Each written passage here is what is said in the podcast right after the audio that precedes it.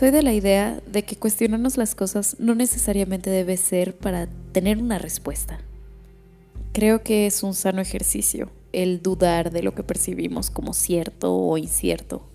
Eso es lo que es Calígena. Es un podcast que nos permite darnos un espacio para cuestionarnos y preguntarnos cosas que han plagado tanto a la humanidad como a seres individuales a través de la historia. Partimos del entendido que hay una verdad absoluta, pero que hay múltiples realidades y que esas realidades pueden ser percibidas por cualquiera a partir de sus experiencias individuales, su subjetividad, su cosmovisión y cómo entiende su entorno y a sí mismo. Al final de cuentas, hay temas que a la altura de conocimiento en la que estamos ahorita como sociedad, como humanidad, no tenemos la respuesta al 100. Tenemos un entendimiento básico o un entendimiento un poco turbio, confundido o inclusive desde diferentes perspectivas que nos dan diferentes definiciones según la ciencia, el arte o el medio que estás utilizando para describir exactamente el mismo fenómeno o la misma situación. Justo uno de esos temas y el tema que quiero abordar hoy es el tema de la vida. Todavía como humanidad no alcanzamos a entender o definir el concepto de vida. Y es esa falta de capacidad para definir un término tan básico como es la vida que vuelve tan controversiales ciertos temas que engloban como centro algo tan esencial temas como el aborto, temas como la eutanasia, la pena de muerte, la posibilidad de matar a alguien en defensa propia. Porque podemos definir la vida desde el derecho o desde la ciencia o la filosofía o inclusive desde estudios religiosos en diferentes creencias y ramas de pensamientos espirituales. Y eso es lo que transforma algo tan básico o algo tan esencial como la vida en un eje central para los temas controversiales.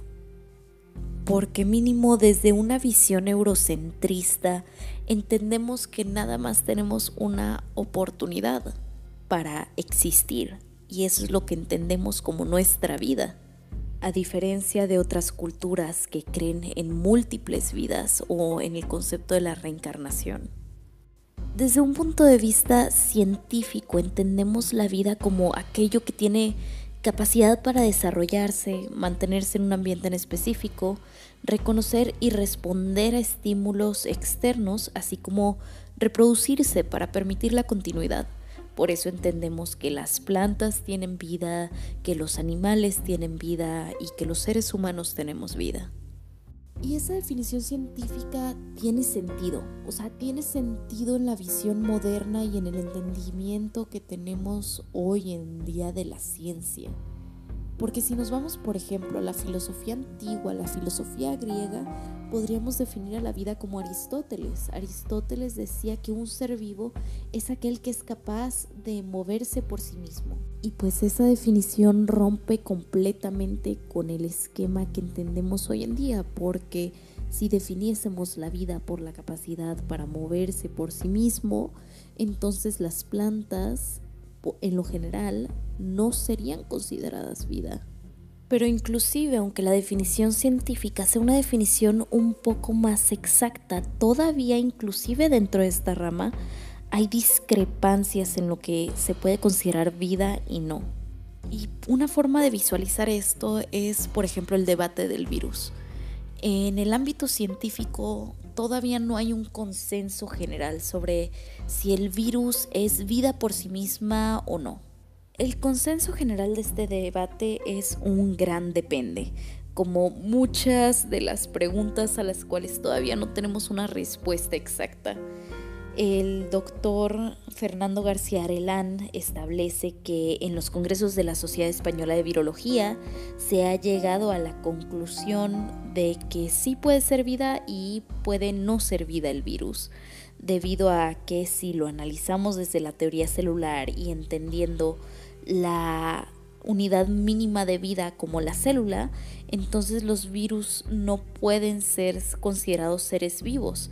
Sin embargo, que si vemos el concepto de vida desde una perspectiva más biológica y exclusivamente como algo que crece, se reproduce y muere, entonces sí tendríamos que verlos como seres vivos, específicamente por su capacidad también de mutar, que es una capacidad intrínseca de los seres vivos.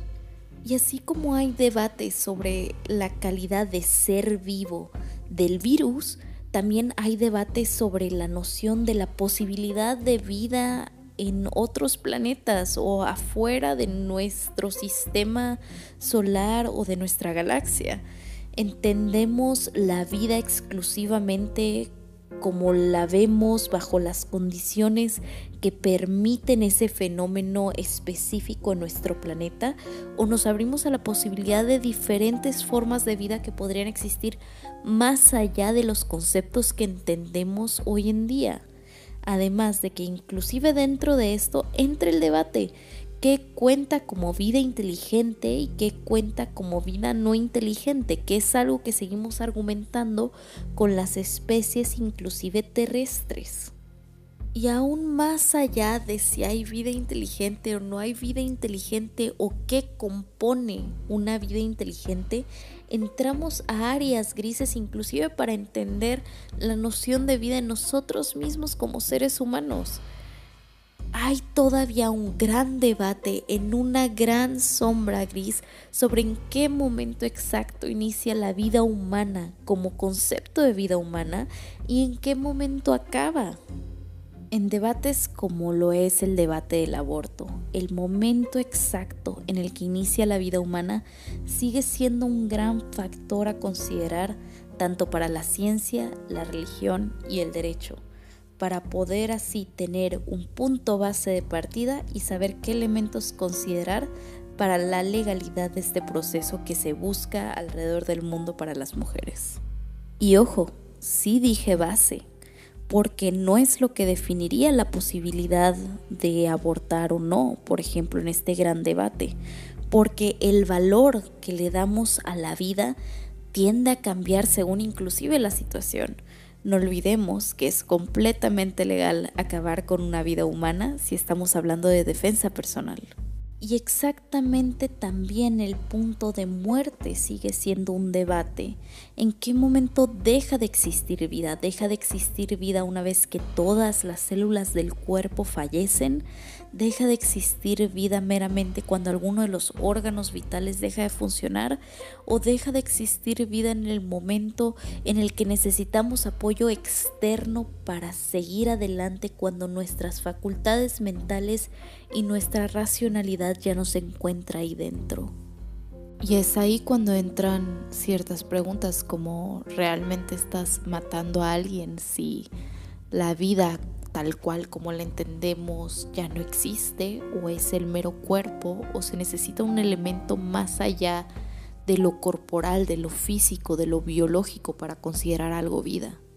Creo que eso también es lo que vuelve tan controversial el tema de desconectar a alguien, cuando cae la responsabilidad en un ser querido o en un familiar de que ya está en las últimas, su cuerpo realmente nada más sigue vivo por apoyo externo y se habla de la posibilidad de desconectar o apagar ese apoyo artificial si realmente se está matando a la persona o no.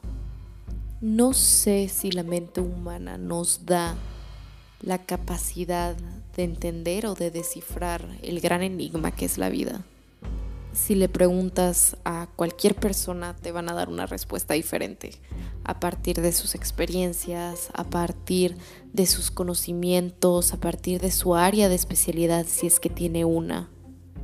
Porque dependiendo de si cree en una religión o no, la persona te puede decir que vida es aquello que te da el alma, que hay vida después de la muerte inclusive, o si es una persona que es exclusivamente científica, te dirá los preceptos que en teoría consideramos como vida, o si es una persona que está dentro del ámbito del estudio de lo jurídico, te va a decir que vida es según el país, según la constitución o según el código civil que lo defina.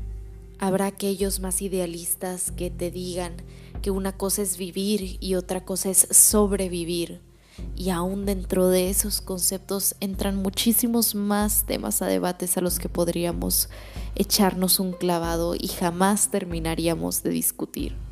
La verdad es que debe haber algo que defina la vida. El que ahorita tengamos el conocimiento, las herramientas para definirlo como debería ser definido es otra cosa.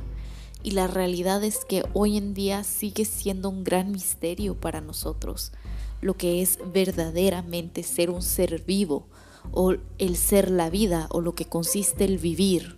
Y pues el objetivo de este podcast no es brindar las respuestas, sino plantear cosas que pueden hacer que nos cuestionemos cómo vemos o cómo percibimos nuestra realidad. Esto ha sido Calígena, un espacio para preguntarnos sobre diferentes cosas y simplemente permitir nuestras mentes vagar Gracias por escuchar y nos vemos en el siguiente episodio.